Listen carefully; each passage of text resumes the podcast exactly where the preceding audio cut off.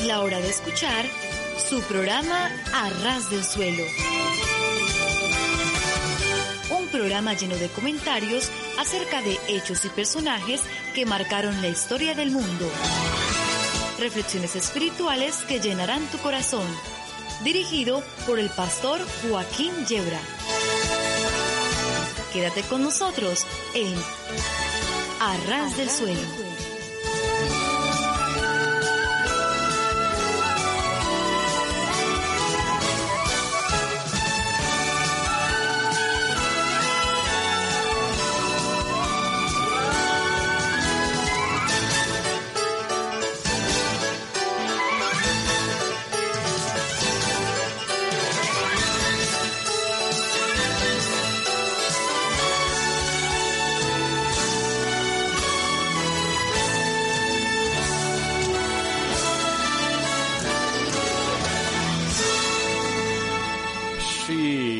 Sí, sí, sí, estar a ras del suelo es de lo mejor que nos puede ocurrir, porque si tropezamos y caemos nos hacemos poquito daño. Y por el contrario, si subimos a los cerros de Úbeda, entonces las caídas pueden ser muy peligrosas, y no digamos si trepamos hasta la Inopia, provincia del mismo nombre. Entonces las caídas son ya mortales de necesidad.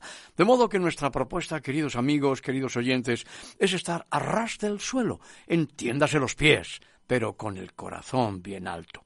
Les habla el pastor Joaquín Yebra y en torno a esta mesa está el pastor Antonio Aguilar, nuestras hermanas María José Vela y Esther Santos. Y en los controles, ahí detrás de la pecera, está Germán. Germán que nos acaba de decir que mañana, Dios mediante, eh, jurará o prometerá fidelidad a la bandera española y de esa manera formalizará su adquisición de la nacionalidad española. Lo que nos alegra muchísimo, él lleva mucho tiempo en España y ya conoce muy bien este eh, país. Y Antonio, tú tenías unos saludos para la audiencia, creo entender. Sí, yo quiero enviar eh, un fuerte saludo a todos nuestros oyentes, que tenemos muchos seguidores. Aunque vosotros no lo sepáis, tenemos, eh, estamos en la página web de Facebook y yo quería dejar el correo electrónico para todos aquellos eh, que quieran contactar con nosotros. Entonces, el correo electrónico es el siguiente: www.facebook.com arrasdelsuelo.es. Ese es un correo electrónico. Yo tengo aquí no, yo tengo aquí info arroba arrasdelsuelo.com info arroba arrasdelsuelo.com también tengo www.arrasdelsuelo.com y también tengo www.ebenecer-medio-es.org y yo ya estoy perdido en medio de todas estas direcciones tan complicadas para los que somos por la edad que gastamos prácticamente analfabetos informáticos. Pero vosotros que sois jóvenes sois capaces de entender todas estas cosas. Yo hasta hace poco tiempo, cuando me equivocaba escribiendo en el ordenador, pues tenía que recurrir tenía que recurrir a Tipex, tenía que recurrir al papel líquido ese para corregir en la pantalla. Claro, llegó un momento en que no veía nada y tuve que buscarme un detergente para limpiarla y ahora ya me dijeron que no, que hay una tecla, que, en fin, que estas cosas pasan en las mejores familias. Adelante, Antonio. Bueno, yo quiero eh, enviar unos saludos. Aquí tenemos muchísimos amigos que nos han escrito Lili Mancía, Alejandro Velar, Joana Quiñones, Sarita Rubia, eh, infinidad de amigos que nos han escrito, eh, solamente he mencionado unos cuantos, pero eh, podría enumerar muchísimos amigos que nos han escrito, han entrado... Yo también soy amigo y te he escrito y no me mencionas, oye, te mandé un saludo en una carta, en un sobre y con un sello en el ángulo superior derecho.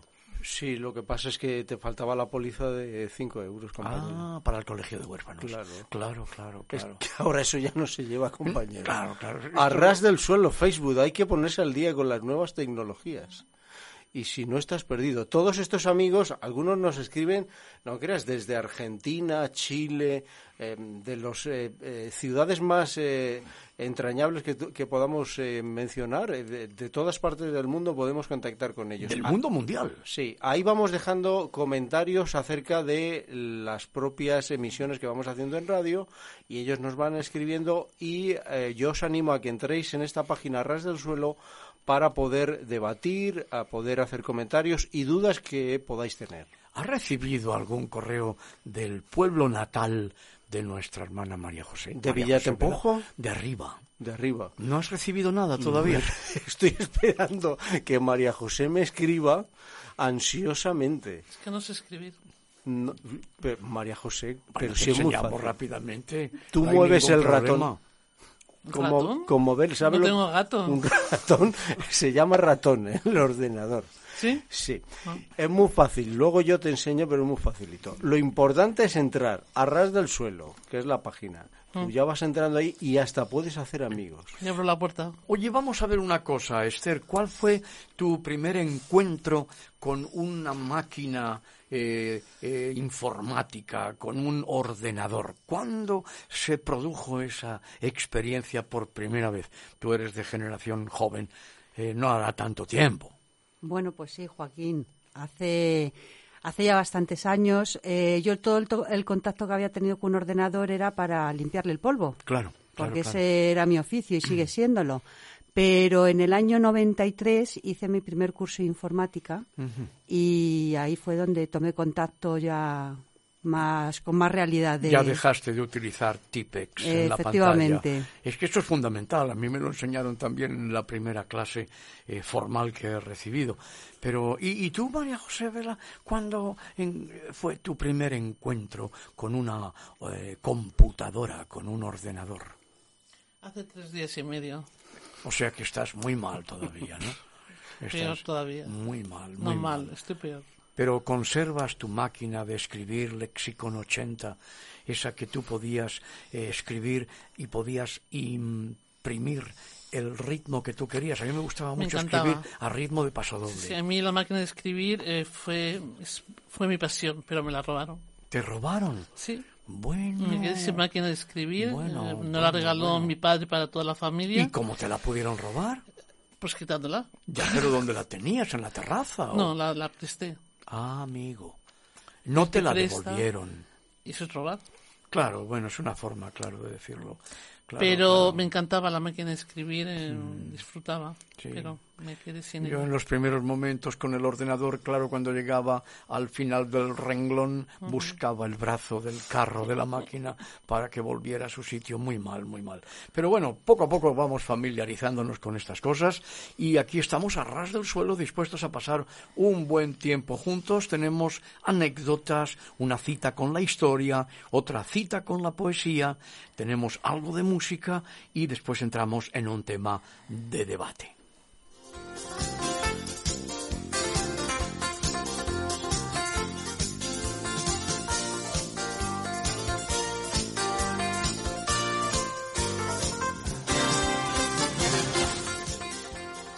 Una señora se acercó a un pastor quejándose del mal éxito de su vida espiritual. ¿Le gusta la Biblia con frecuencia? Le preguntó el pastor. Bueno, a veces no tengo tiempo, no puedo hacerlo, contestó con pesar la señora. Bueno, pues haga usted un experimento. En el día de hoy dele de comer a su niño dos veces. En el de mañana le da una sola vez. Y después deje usted pasar dos o tres días y no le dé ninguna clase de alimento. Pero, pero, pastor, interrumpió la señora, con ese método mi niño se morirá. Eh, sí, se morirá, dijo el ministro pero ese es el método que usted está usando para alimentar su propia alma.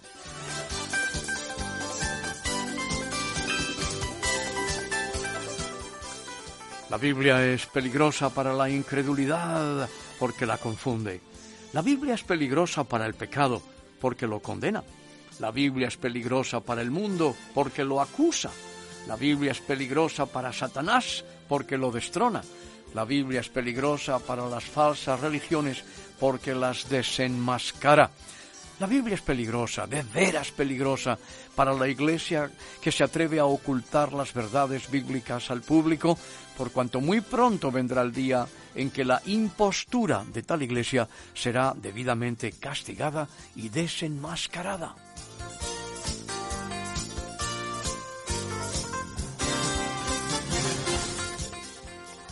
John Richard Green, en su breve historia del pueblo inglés, da un testimonio maravilloso del efecto de la Biblia impresa en el reinado de Elizabeth. Jamás se efectuó en ninguna nación un cambio moral más grande que el que se realizó en Inglaterra durante los años que separaron la mitad del periodo del reinado de Elizabeth de la sesión del Gran Parlamento. Inglaterra vino a ser el pueblo de un libro y ese libro era la Biblia. Era el único libro inglés conocido por todos los británicos. Se leía en las iglesias, se leía en los hogares y en todas partes sus palabras encendían un maravilloso entusiasmo. Sus efectos literarios y sociales fueron grandes, pero a la larga más grande fue el efecto de la Biblia en el carácter del pueblo una influencia dominante manifestada en la acción humana. Todo el temperamento de la nación sintió el cambio. En todas las clases sociales se extendió un nuevo concepto de la vida y un nuevo impulso moral y religioso.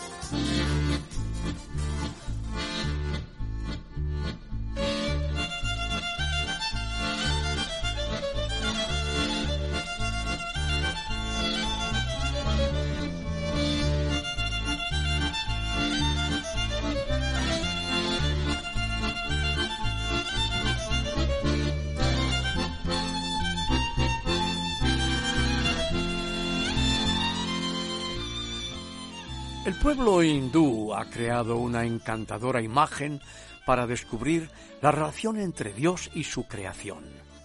Dios danza su creación. Él es su bailarín. Su creación es la danza. La danza es diferente del bailarín y sin embargo no tiene existencia posible con independencia de él. No es algo que se pueda encerrar en una caja y llevárselo a casa. En el momento en que el bailarín se detiene, la danza deja de existir.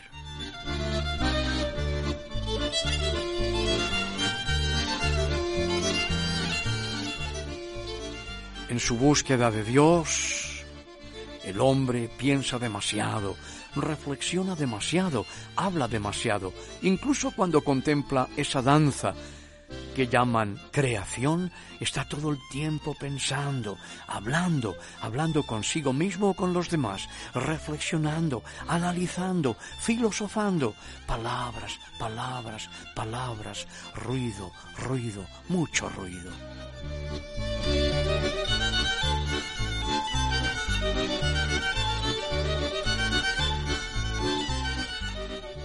Guarda silencio y mira la danza Sencillamente mira una estrella, una flor, una hoja marchita, un pájaro, una piedra, cualquier fragmento de la danza sirve. Mira, escucha, huele, toca, saborea y seguramente no tardarás en verle a él, al bailarín en persona.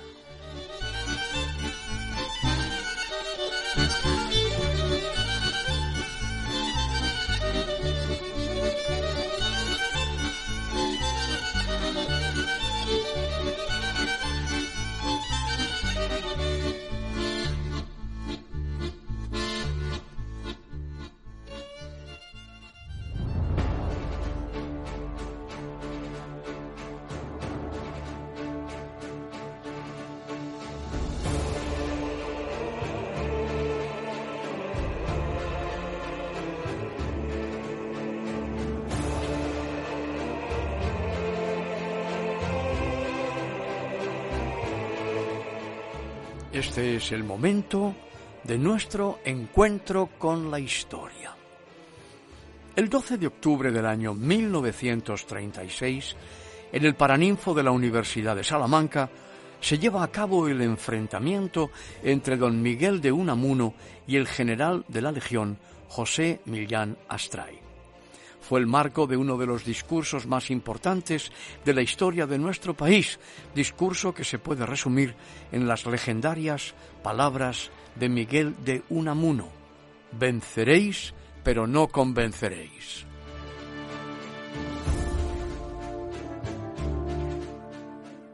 Como no somos jueces ni magistrados, podemos hacer memoria histórica.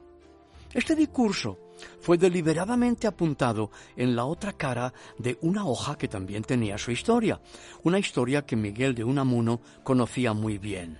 Esa era la carta que le había entregado Enriqueta Carbonell, esposa de Atilano Coco, para que intercediera por él cuando aún era concejal del Ayuntamiento de Salamanca, cargo que ocupó por orden del nuevo régimen.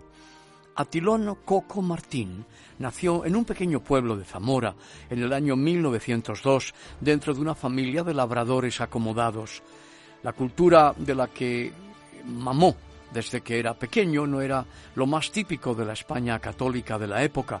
Su padre era miembro de la Iglesia Reformada Episcopal y de hecho cursó sus estudios en Inglaterra y cuando volvió trabajó como maestro en la Escuela Evangélica Española.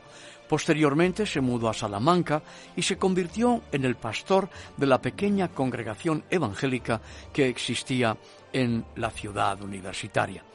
La verdad es que desde 1929, año en que llegó a Salamanca, hasta la rebelión de 1936, Atilano fue uno de los ciudadanos más influyentes y activos de toda la ciudad de Salamanca, sin ninguna duda. Incluso nos atrevemos a decir de todo el país.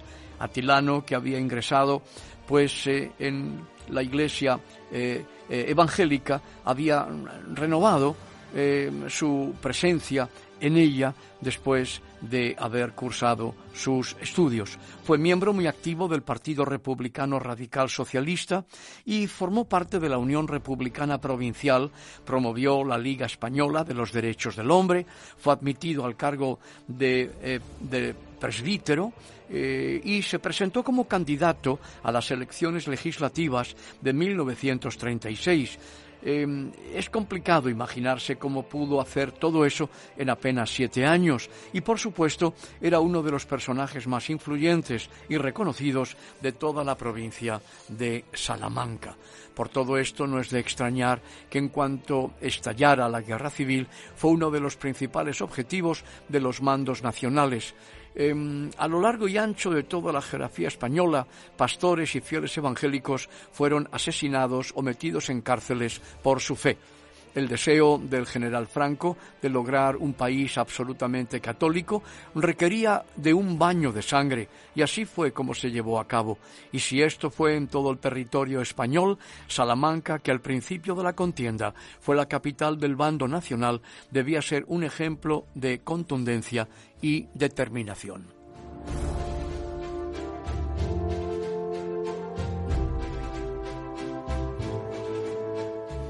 Atilano fue puesto en prisión, en una cárcel construida para un centenar de presos, donde se hacinaban más de un millar en condiciones totalmente infrahumanas. Miguel de Unamuno, concejal del nuevo ayuntamiento impuesto, rector de la universidad y amigo personal de Atilano, trató infructuosamente de usar su influencia ante el gobernador civil para que liberasen a su amigo evangélico. El presbiterio, como era de suponer, no tardó eh, en actuar también, pero todo fue inútil. Eh, Atilano enfermó viviendo en tales condiciones y fue por esto que Enriqueta Carbonell, la sufriente esposa de Atilano, escribió una carta de nuevo a Miguel de Unamuno rogándole que lograse la liberación de su esposo, pues si no lo ponían en libertad, la cárcel iba a acabar con él. Así que cuando Miguel de Unamuno pronunció esas valientes palabras, venceréis pero no convenceréis, escritas en la carta de Enriqueta, ante quien podía ordenar su muerte sin pensarlo, no solamente sabía que había una razón, sabía que había que luchar contra la injusticia, contra la opresión, contra la ignorancia, también sabía que habría un castigo, sabía que pagaría por ello. Pero así es como suelen ser las circunstancias en la vida, específicamente las causas que merecen más la pena, las que más tendremos que pagar para seguirlas, Atilano fue liberado de la prisión la madrugada del día 9 de diciembre de 1936. Le sacaron de la cárcel por la puerta de atrás, fue introducido en un furgón con los primeros rayos del sol salmantino. Sería la última vez que viera la ciudad por la que tanto había luchado.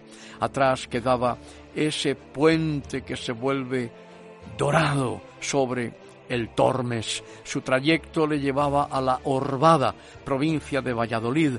Un batallón de fusilamiento acabó con su vida por atreverse a pensar diferente, pecado que suponía la pena de muerte en aquellos años.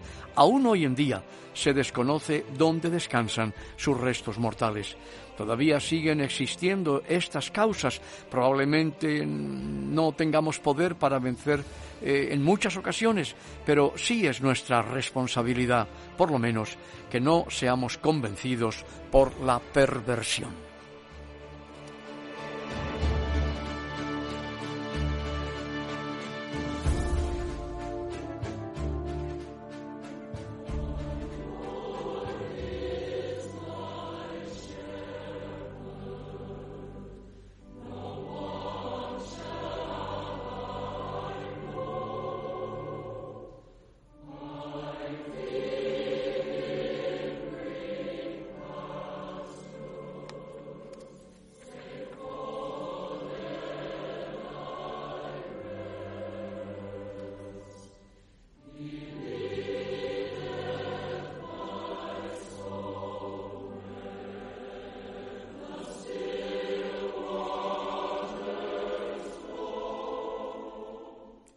Nuestro encuentro con la poesía.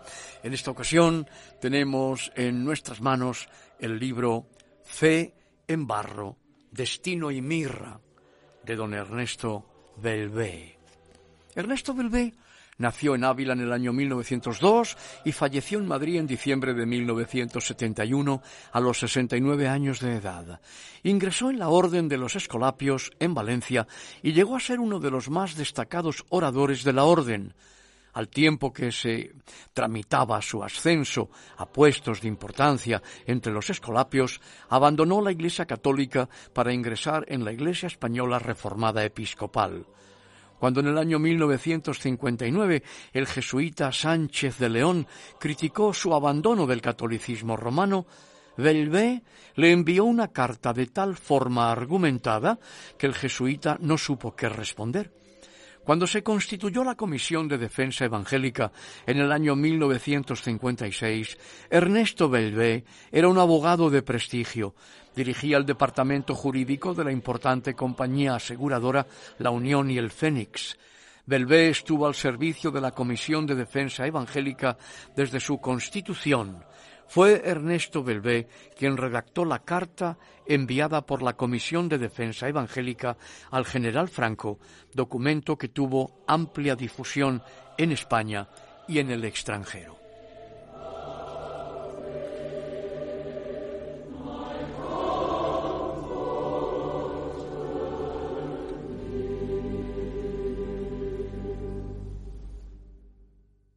Poema que tenemos para compartir de don Ernesto Belvé es el titulado Ocaso en Castilla. Está el sol a ras del suelo, alzando en vilo las piedras. La luz tiene filo, es dalle con boca de media esfera, y el talle del horizonte sesgada pasa rasante, segando la paramera un riego de fuego campa sobre el cobre de la estepa, y al pasar por las pedrizas pardas, la riza con una sangre cobriza.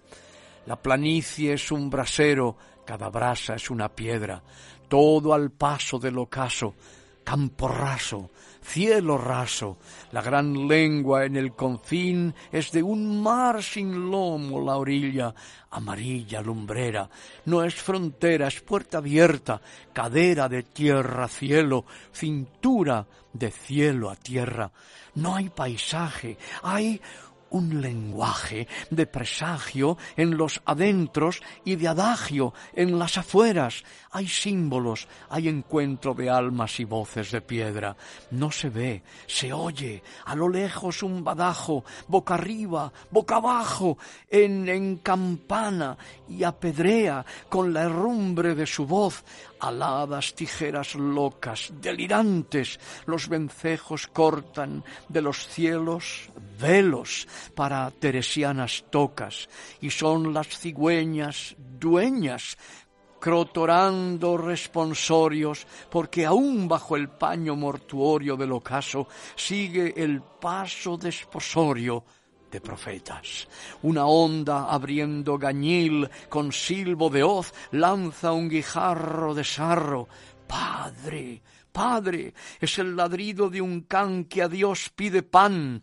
Dejadle que ladre y labre en pedradas su oración. Ancha es Castilla, sin sombras brilla, amarilla cantera contra los cantos los santos entrechocan osamentas, que está el sol poniendo en vilo toda el alma de las piedras y las traspasa y las pasa como brasas, como cuentas de un lapidario rosario desengarzado en la estepa. Levantaos huesos áridos, juntaos de pie, la fe llameando llama, hablad, arriba la huesa, hay cenáculo y oráculo, y ya los cantos son lenguas. Está doblando el ocaso y se está metiendo el fuego por los bajos de las peñas, como un buey fuera de Grey, Osiris cromado en iris castellano, el sol babea la hierba con babas de oro y de hinojo se recuesta en los rastrojos rumiando historia. Hay abrojos de epopeya, todo raso en campo raso, está el sol ya bajo el suelo, poniendo en vuelo las piedras. Solo hay un alto, una cumbre, Ávila Aún viste cilicio, la malla de sus murallas echa lumbre y muerde, muerden los huesos de Teresa, presagios en los adentros, adagios en las afueras. Se ve una Dalid, un Cid espectral, una celada pennada, un morrión en ascensión. No, es un águila caudal que gira espacios y altiva va despacio, muy despacio, atornillando el silencio. Tras cada espira volada y acabada, otro trazo, en aletazo, hacia arriba en espiral.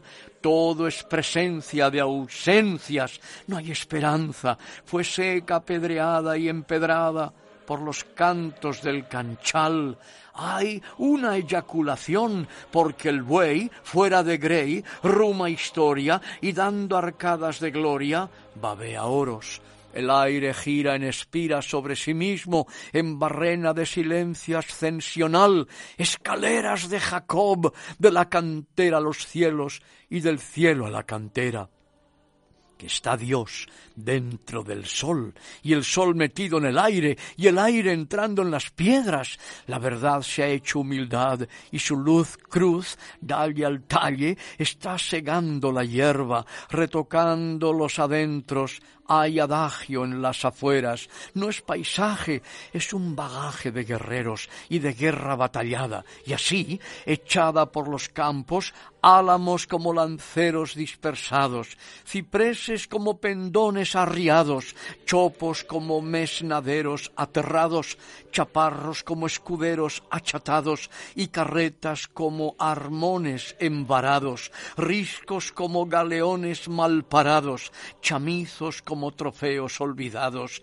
espadañas como cañas de un torneo malogrado. Ya no hay sol.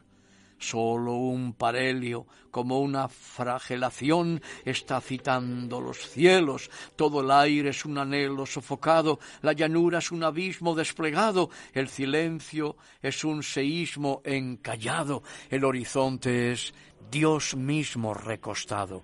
Desde el fondo de la concha aún hay luz para la escena. Todo está como quedó, allá, en Calatañazor como un inmenso tablado en espera de Almanzor y que resuene el tambor entre moros y cristianos.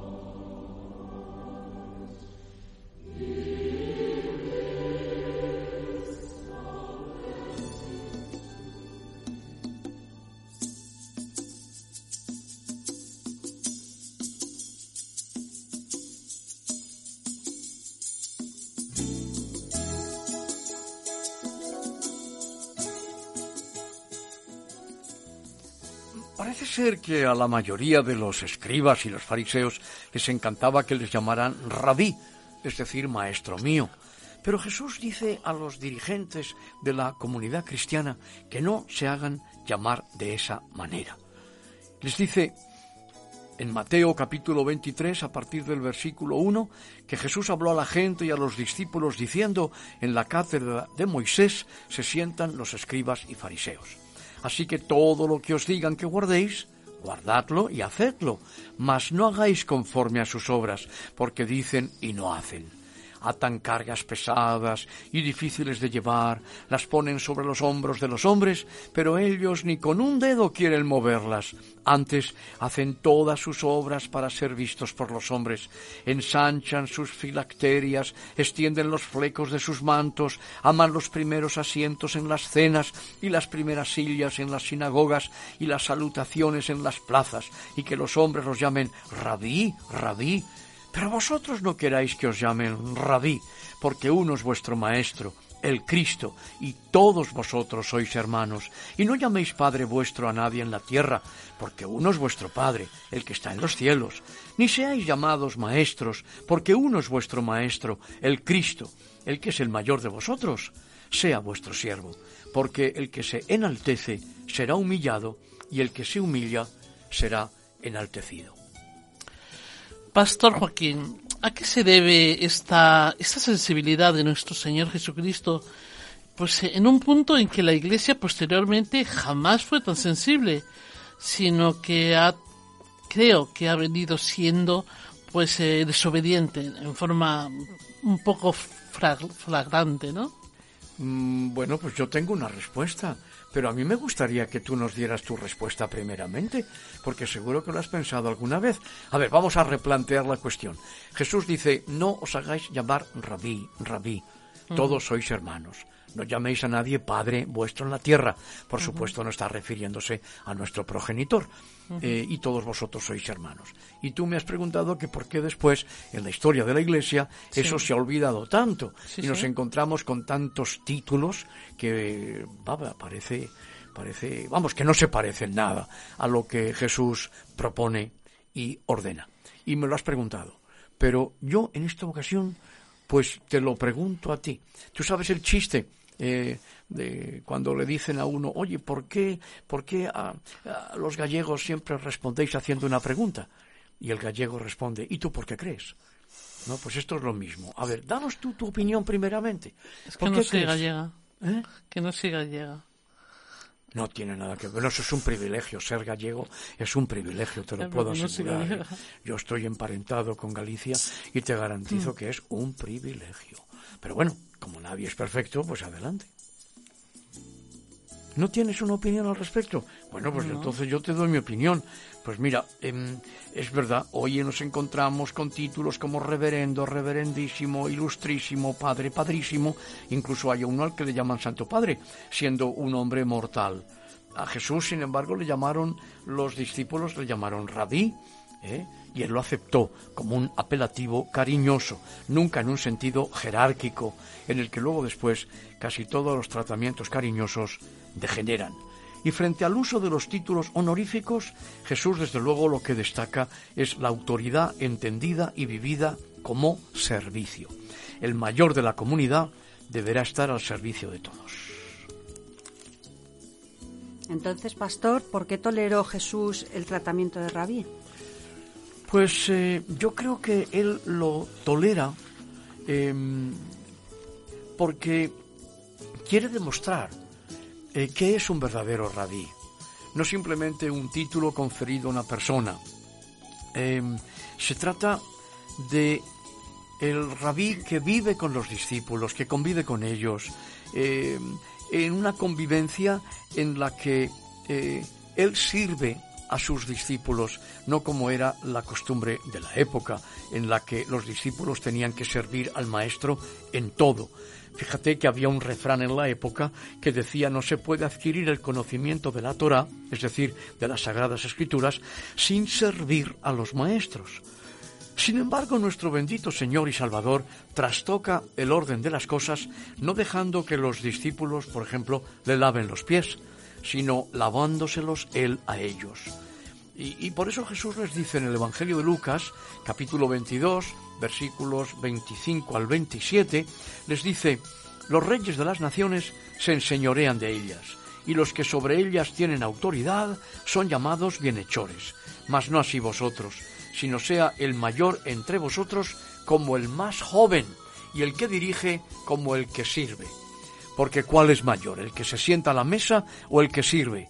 ¿No es el que se sienta a la mesa? Pues yo estoy entre vosotros como el que sirve. Y en Marcos capítulo 10 y versículo 45 Jesús dice, porque el Hijo del Hombre no vino para ser servido, sino para servir y para dar su vida en rescate por muchos. De ahí que la comunidad cristiana naciente calificó más tarde como diaconai, es decir, el plural de diáconos, a todos los ministerios, es decir, a todos los servicios. Y aún la palabra ministerio viene del latín minus, es decir, de hacerse pequeñito y menor. No se puede servir al estilo de Jesús desde arriba. Bueno, a mí hay dos cosas que me llaman la atención de este, de este pequeño debate que, tenemos eh, hoy entre manos. Eh, por un lado, el título del, debate, que ya de por sí me parece conflictivo, o que entra en una cierta confrontación, es decir, eh, autoridad o violencia. Yo recuerdo haber leído un libro muy bueno, el autor es Wadmani, que decía que la autoridad no se impone, que la autoridad se reconoce. Ahora, e, esto entra en confrontación directa, mm, porque em, yo puedo ser padre, pero ejercer muy mal la autoridad, o viceversa. Es decir, eh, cuando empleamos, y Jesús lo utiliza, por ejemplo, en la oración del Padre nuestro, que llamemos papá, que en definitiva es un término muy coloquial. Ahora, eh, difícilmente eh, creo que nuestros propios hijos, el que sea padre, puede llamarnos esa con esa familiaridad papá si no hemos aprendido también que la autoridad eh, se debe reconocer, es decir, la autoridad al fin y al cabo uno se la tiene que ganar. Así que, en, en buena lógica, si somos malos padres, difícilmente se va a reconocer esa autoridad. Claro, todo depende de que entendamos la autoridad como persona y por lo tanto se tiene que manifestar en una vivencia o la autoridad como un cargo, como un rango que te dan. Claro. Eh, claro, Jesús eh, lo que está destacando es eh, la autoridad como servicio. No es un cargo, sino que es un servicio, es una vida y es una entrega. Jesús debió de utilizar con toda probabilidad la palabra aramea abba, que es como tú has dicho muy coloquial o muy muy sencilla eh, creo haberlo repetido muchas veces, el Talmud dice que cuando un niño o una niña dice Abba o dice Ima, es decir, papá y mamá, pues es el momento del destete, es el momento en que ya hay que añadir el cereal a la leche, lo que llamaríamos nosotros la papilla. Eh, a primera vista nos parece que Jesús no quiere que ese título sea dado a ninguno de sus discípulos, pero cuando nos aproximamos al texto vemos que Jesús va todavía más lejos. Los seguidores de Jesús lo han dejado todo, han dejado casa, familia, las redes, porque eran los que eran pescadores, o han dejado de cobrar impuestos, los que eran publicanos, y han entrado en una nueva relación con Dios como único Padre en el seguimiento de Jesús de Nazaret, y por eso ahora pueden dirigirse a Él con el término cariñoso e íntimo de Abba, es decir, de papá. Eh, pueden llamar a Dios con la misma voz que lo hace el propio Jesús. Los discípulos lo han dejado todo y la compensación es tener a Dios por papá. E, e, e, él es el buen padre, el providente, el que, en el que podemos confiar ilimitadamente. Y, y, ya no hay lugar para la soberbia patriarcal. Por eso no caben jerarquías, sino que, como dice Jesús, todos sois hermanos. Claro, permíteme, eh, perdóname que te haga, porque yo hacía referencia a la autoridad Em, porque yo creo que es importantísimo ejercer una autoridad correcta. Es decir, en función de eh, la experiencia que yo haya tenido paternal, es decir, la relación que yo haya tenido con mis padres, si haya sido buena o haya sido mala, me va a marcar indudablemente en mi infancia, en mi juventud y después siendo adulto.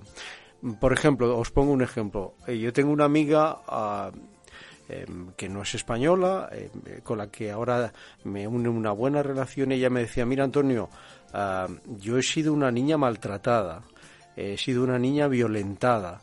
Em, yo, el, yo no tengo buenos recuerdos de mis padres.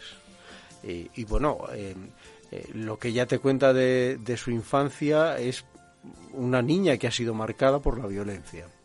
Entonces la figura que ella tiene del papá y de la mamá es desastrosa. Claro.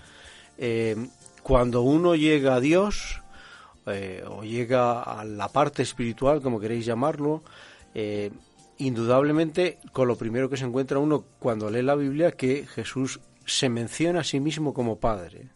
Y claro, en función, es, es, una, es una confrontación. O sea, llamarle Padre a Dios cuando yo he tenido una experiencia aquí en la tierra de un padre que ha sido desastroso, eh, ¿cómo, se, cómo, cómo, se, ¿cómo se conjuga eso? Eh, bueno, evidentemente eh, es el caso de muchas personas y como tú muy bien dices, cuando alguien pronuncia la palabra Padre, al referirse a Dios, la primera imagen que se va a formar en su mente va a ser la del Padre que tuvo y que no eligió y que a veces pues no ha sido el tipo de padre que debería haber sido o que podría haber sido, o a veces eh, sencillamente no ha habido padre y hay un vacío grande.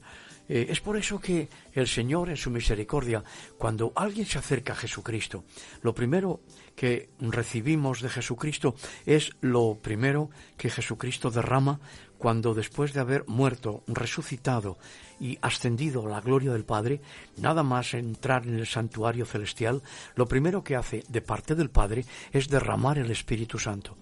Eh, Espíritu Santo en hebreo Ruach HaKodesh es una palabra femenina, por eso el Espíritu Santo es consolador, eh, presenta el lado indiscutiblemente maternal de Dios, que es Padre y Madre, y por eso viene el Espíritu Santo a consolar, viene el Espíritu Santo, el consolador, a hacer esa labor en el corazón de tantas personas, en el, en el alma de tantas personas que eh, arrastran eh, profundas heridas, marcas muy hondas en su corazón y que necesitan ese consuelo.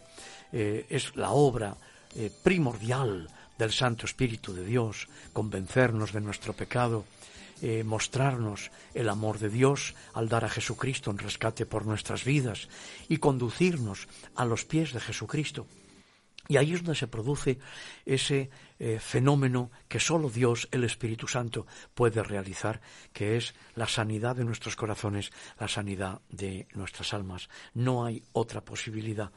Eh, no niego que la psicología moderna eh, pueda contribuir y pueda hacer cosas naturalmente, pero indiscutiblemente la obra del Espíritu Santo podrá ser, en todo caso, imitada por los hombres, pero nunca jamás igualada. Pero, Joaquín, yo he oído muchas veces eh, que, que Jesús se muestra todo lo contrario a estas estructuras de, de, de dominación. ¿Tú no crees esto? Naturalmente que sí, claro, claro. Eh, la comunidad de los discípulos de Jesús, eh, por el contrario, no deberíamos fomentar estructuras que como tentáculos se extiendan y que obstaculicen el movimiento del Espíritu Santo. Eh, quien quiera ser el primero de la comunidad cristiana, porque sin duda alguna hace falta alguien para conducir, eh, pues eh, Jesús dice que deberá ser servidor de todos y el mayor será como el menor. Esto es absolutamente revolucionario, claro. Siempre estamos a los menores poniéndoles, por ejemplo, a los mayores. Siempre estamos poniendo a los niños, por ejemplo, pues a sus familiares mayores, adultos. Y Jesús va y trastoca ese orden. Eh, y de esa manera es como Jesús desenmascara las estructuras opresivas del mundo, en las que se generan todas las actitudes y todos los actos eh, violentos. Eh, hoy se habla mucho de, de, violencia doméstica. La violencia doméstica no es exactamente la violencia de género. La violencia de género es resultado de la violencia doméstica. La violencia doméstica es anterior. Por eso Jesús nos exige a sus discípulos eh, que renunciemos a la violencia. En el Evangelio de Mateo, capítulo 5, versículos 39 al 42, Jesús dice, no resistáis al que es malo, antes a cualquiera que te hiera en la mejilla derecha, vuélvele también la otra, y al que quiera ponerte a pleito y quitarte la túnica, déjale también la capa, y a cualquiera que te obligue a llevar carga por una milla, ve con el dos, al que te pida, dale, y al que quiera tomar de ti prestado, no se lo rehuses. Claro, por supuesto, no vais a encontrar esto nunca en las declaraciones de fe del cristianismo organizado, ni vais a encontrarlo nunca en los catecismos, porque estas son las verdaderas enseñanzas de Jesús que escandalizan, escandalizaron a los judíos de sus días en la carne y escandalizan hasta el día de hoy a casi todo el mundo. Pero pastor, aquí en este texto que acabas de leer eh, vemos una clara gradación, el que nos hiere, el que nos quiere llevar a pleito, el que nos quiere quitar la túnica, el que nos obliga a llevar una carga por una milla, el que te pide. Sí, efectivamente es una gradación, es un progreso, ¿verdad? Arranca de la desvergonzada petición, pasa por la coacción, llega al deseo de pleitear y culmina en la acción violenta. Esto lo podríamos perfectamente aplicar, insisto, pues a la situación de tantas decenas de mujeres que están muriendo todos los años en este país a manos de sus eh, maridos, novios o compañeros sentimentales, como se dice ahora. Pero claro, antes de esa violencia de género hay una violencia doméstica anterior. La comunidad cristiana no puede prestar a rédito, ha de compartir conforme a sus fuerzas, ha de renunciar a la única capa que posea y ha de renunciar también a recurrir a los tribunales del mundo. La comunidad cristiana ha de renunciar a pleitear, es decir, a buscar la represalia y la venganza. Jesús nos reta a responder al mal que recibamos con una bondad avasalladora. Somos llamados por nuestro Señor a aceptar la violencia brutal, amar a nuestros enemigos, orar por ellos y bendecirlos. Pero Jesús va incluso más allá. Presenta la indefensión frente a la violencia. Dos textos. Mateo 10, versículos 7 al 10 y el 16. Yendo, predicad diciendo, el reino de los cielos se ha acercado sanad enfermos, limpiad leprosos, resucitad muertos, echad fuera demonios, de gracia recibisteis, dad de gracia. No os proveáis de oro, ni plata, ni cobre en vuestros cintos, ni de alforja por el camino, ni de dos túnicas, ni de calzado, ni de bordón, porque el obrero es digno de su alimento. Y el versículo 16 de este capítulo 10 de Mateo añade, He aquí yo os envío como a ovejas en medio de lobos, sed pues prudentes como serpientes y sencillos como palomas. Y en Mateo 6, versículos 31 al 34, dice Jesús, no os afanéis pues diciendo qué comeremos o qué beberemos o qué vestiremos, porque los gentiles buscan todas estas cosas. Pero vuestro Padre Celestial sabe que tenéis necesidad de todas estas cosas. Mas buscad primeramente el reino de Dios y su justicia, y todas estas cosas os serán añadidas. Así que no os afanéis por el día de mañana, porque el día de mañana traerá su afán. Basta a cada día su propio mal. Claro, tú hablas de la renuncia a la violencia. Cuando yo pienso en la renuncia de la violencia, em, yo a María José, que la quiero mucho, puede que no le ponga una mano encima. Ni se te ocurra. Las dos, Porque, no, las dos. porque yo soy un chico muy moderado, muy educado. Educado, yo estudié en un colegio por- de pago. Por la gracia de Ah, Dios. claro. Claro, estudié en un colegio de pago, claro, entonces yo soy un chico muy educado, yo tengo mis formas y mis maneras. Ahora, yo puedo agredirla verbalmente. Claro, claro, por supuesto. Eh, y como decía aquel, en la puerta de cada uno, cuando tú cierras la puerta de tu vivienda y echas la llave, solo Dios sabe lo que está pasando allí. Esto está pasando en nuestros días. sí, a veces el vecino de al lado también. Claro. Sí. Y lo más curioso que yo he descubierto que algunos, eh, y, me, y que me perdonen porque yo también lo soy, muchas veces he descubierto esta violencia verbal dentro de las propias familias que se llaman cristianas. ¿no? dentro de las iglesias. Damos una imagen eh, en los ámbitos religiosos de familias educadas, matrimonios perfectos, ¿no? Y cuando uno cierra la puerta, a veces, no digo que siempre, pero a veces oye uno cada cosa y dice, caramba, esta, esta pareja es estupenda y maravillosa y fenomenal. Eso es lo que están viendo los demás. Sí, sí, y de puertas para adentro ¿eh? hay una violencia verbal, hay una viol- violencia familiar que solo Dios sabe lo que se cuece allí. Ahora, cuando, cuando hablamos de renunciar de la violencia, lo más curioso, a mí me interesa mucho ese tema, porque yo he tratado, ahora que trata- trato con mujeres que eh, han sido maltratadas, el caso que yo he encontrado con los varones con los que yo me he sentado, yo recuerdo en una ocasión que una joven de la iglesia me pidió que, mm, que, que hablara con su marido porque ella me decía, mira, Antonio es una persona muy agresiva, muy violenta. Yo dije, caramba, qué buena experiencia para mí sentarme con una persona maltratadora. Y dije, voy a ir. Y efectivamente hice valor y me senté a hablar con una persona que ella, por palabras de ella, me decía que era violenta. Cuando acabó esa conversación, que duró casi dos horas, en realidad yo descubrí efectivamente que era un hombre que tenía, estaba, eh, estaba mediatizado por, por la ira que tenía en su interior. Era un hombre muy, que no controlaba su ira. Pero eh, he descubierto también en otra serie de hombres, fundamentalmente donde se produce la violencia, que muchos de ellos lo que yo he descubierto es frustración, una baja autoestima. Eh, por ejemplo, ahora que estamos viviendo momentos de crisis en este país, la pérdida de trabajo. La pérdida de trabajo para un hombre puede hacer que desemboque en una violencia verbal eh, en la familia eh, en unos en unos ámbitos tremendos. Ahora, eh, ¿cómo conjugar todo esto? Porque tú hablas de la renuncia a la violencia. Pero eh, aquellos que nos están oyendo, que se sienten personas frustradas, que han perdido su trabajo, ¿cómo conjugar esta renuncia que sin duda me voy a tener que confrontar con ella? Eh, yo particularmente creo que eh, la renuncia a la violencia pasa primeramente por renunciar a las posesiones, el desapego de las posesiones.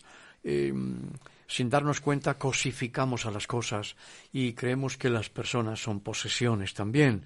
Es decir, hay una trampa que radica en que nos han hecho confundir responsabilidades con posesiones. Cuando Jesús responde al gobernador romano Poncio Pilato, le dice en Juan 18:36, mi reino no es de este mundo. Si mi reino fuera de este mundo, mis servidores pelearían para que yo no fuera entregado a las autoridades judías, pero mi reino no es de aquí. Fijémonos en la formulación que hace el Señor. Aquí Él no habla del cielo. El reino de Jesús está en este mundo y está latente hasta el día en que se haga patente. Por eso el reino no es de este mundo, por lo que no se corresponde con las estructuras de este mundo. Si sus estructuras fueran de este mundo, entonces también en este reino habría que luchar por defender los derechos personales y los derechos individuales. Sin embargo, allí donde irrumpe el reino de Dios, entran en vigor otras leyes. En el momento en que nosotros eh, amamos eh, las cosas y queremos a las personas, se produce un desajuste total. Eh, cosificamos a las personas, eh, las convertimos en objetos de nuestra pertenencia y naturalmente eso degenera en el afán por la dominación y en casos extremos, claro, pues llega a la violencia expresada en agresión.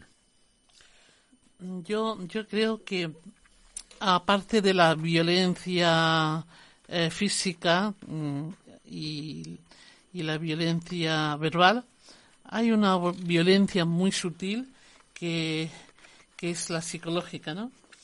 Que te están diciendo de todo, pero que no te estás enterando. Y esto es como una gotera continua, ¿no? Eh, esas palabras eh, a medio decir, esa manera de hablar eh, tanto del hombre como la mujer, ¿no? Porque la violencia de género o doméstica eh, puede puede influir ambas partes, ¿no? Pero esta esta manera socarrona de, de hablar, de eh, de hacer que la otra persona se sienta cada vez menos persona y más un trapo, lo que hace es también un estallido en las familias, ¿no? Bueno, eso es lo que quería decir. Pero mi pregunta, Joaquín, es que, que como cristianos eh, yo creo que no podemos imponer eh, nada por la fuerza, ¿no? Creo eh, que, poder, poder, poder, poder, podemos, pero yo creo que la, la familia de Cristo no podemos imponer nada, ¿no? No, desde luego como familia de Cristo no podemos imponer absolutamente nada por la fuerza, ni en ámbito interior, ni en ámbito exterior. Eh, en el reino de Dios no se pueden defender ni reivindicar derechos por medio de la violencia que impera en la sociedad. En el ámbito del reino de Dios es preferible sufrir la injusticia a imponer nuestro derecho por medio de la violencia. Hay que estar dispuestos a desprendernos de la última capa, eh, del último manto. ¿Cuándo y por qué se produjo, históricamente hablando, el giro en la Iglesia y su caída en la praxis de la violencia? Yo creo que cuando Roma creyó estar llamada a ser un reino de este mundo, tuvo necesariamente que desarrollar su violencia, pues para ganar y mantener su poder, su estatus, sus bienes, sus posesiones, y así como creyó estar llamada a ser semejante a un reino, a una nación. Y hoy, después de sus guerras innobles y sanguinarias, eh, cruzadas, eh, hogueras inquisitoriales, seguimos viendo al infame usurpador de títulos divinos pues rodeado de guardias, de pompa, de boato, de todo un intrincado servicio de espionaje y de protección, como cualquier dirigente de los reinos de este mundo. Y de ese veneno, pues están contaminadas en mayor o menor grado casi todas las organizaciones religiosas hasta nuestros días. En definitiva, ¿cuál crees tú que es la propuesta que Jesús nos hace? Porque cuando Él dice, eh, sed imitadores de mí, yo considero a nivel personal que no le llego a Jesús ni a las sandalias. O sea, como decía Juan el Bautista, mira, yo ni siquiera soy digno de desatar la correa de su calzado, ¿no? Eh, es decir, eh, en algún momento de mi vida, ya que el tema es la violencia, yo he ejercido la, la violencia mm, muchas veces conscientemente porque María José decía sí sí como que no eh, no sé si habéis utilizado alguna vez la expresión que dice porque lo digo yo el niño hace lo que diga yo, hmm. ¿no? Son expresiones que utilizamos acá. Y lo digo yo. Son expresiones nuestras muy españolas, ¿no? Yo creo que Jesús, claro, nos reta a renunciar todos los postulados de la violencia en el mundo. Eh, por eso es que para Jesús el pecado no se realiza cuando se consuma la acción, sino que comienza en nuestros corazones. Todo el mal sale del corazón. Fornicaciones, adulterios, robos, asesinatos, avaricias, maldades. Jesús nos enseña en diversas ocasiones que el corazón es decir, lo más íntimo del hombre tiene que estar en orden, y del mismo modo nuestro ojo ha de estar limpio para que todo el cuerpo lo esté, pero para ello no bastan las buenas intenciones, ni los propósitos de enmienda. Es menester ir a Jesús, someternos a su carga ligera.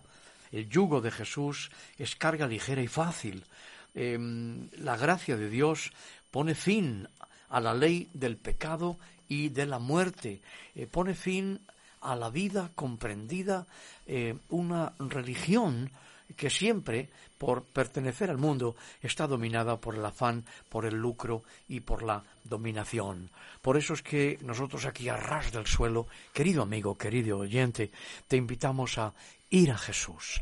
Acércate a aquel que dijo, Venid a mí todos los que estáis trabajados y cargados, yo os haré descansar. Y también ha dicho, el que a mí viene, yo no le echo fuera. Volveremos a encontrarnos con el favor de Dios, será a ras del suelo naturalmente, entiéndase los pies, pero con el corazón bien alto. Hasta entonces, adiós, que el Señor os bendiga. Gracias por acompañarnos en una emisión más de Arras del Suelo, dirigido por el pastor Joaquín Yebra. En nuestro próximo encuentro tendremos más noticias de interés para ustedes. Hasta entonces.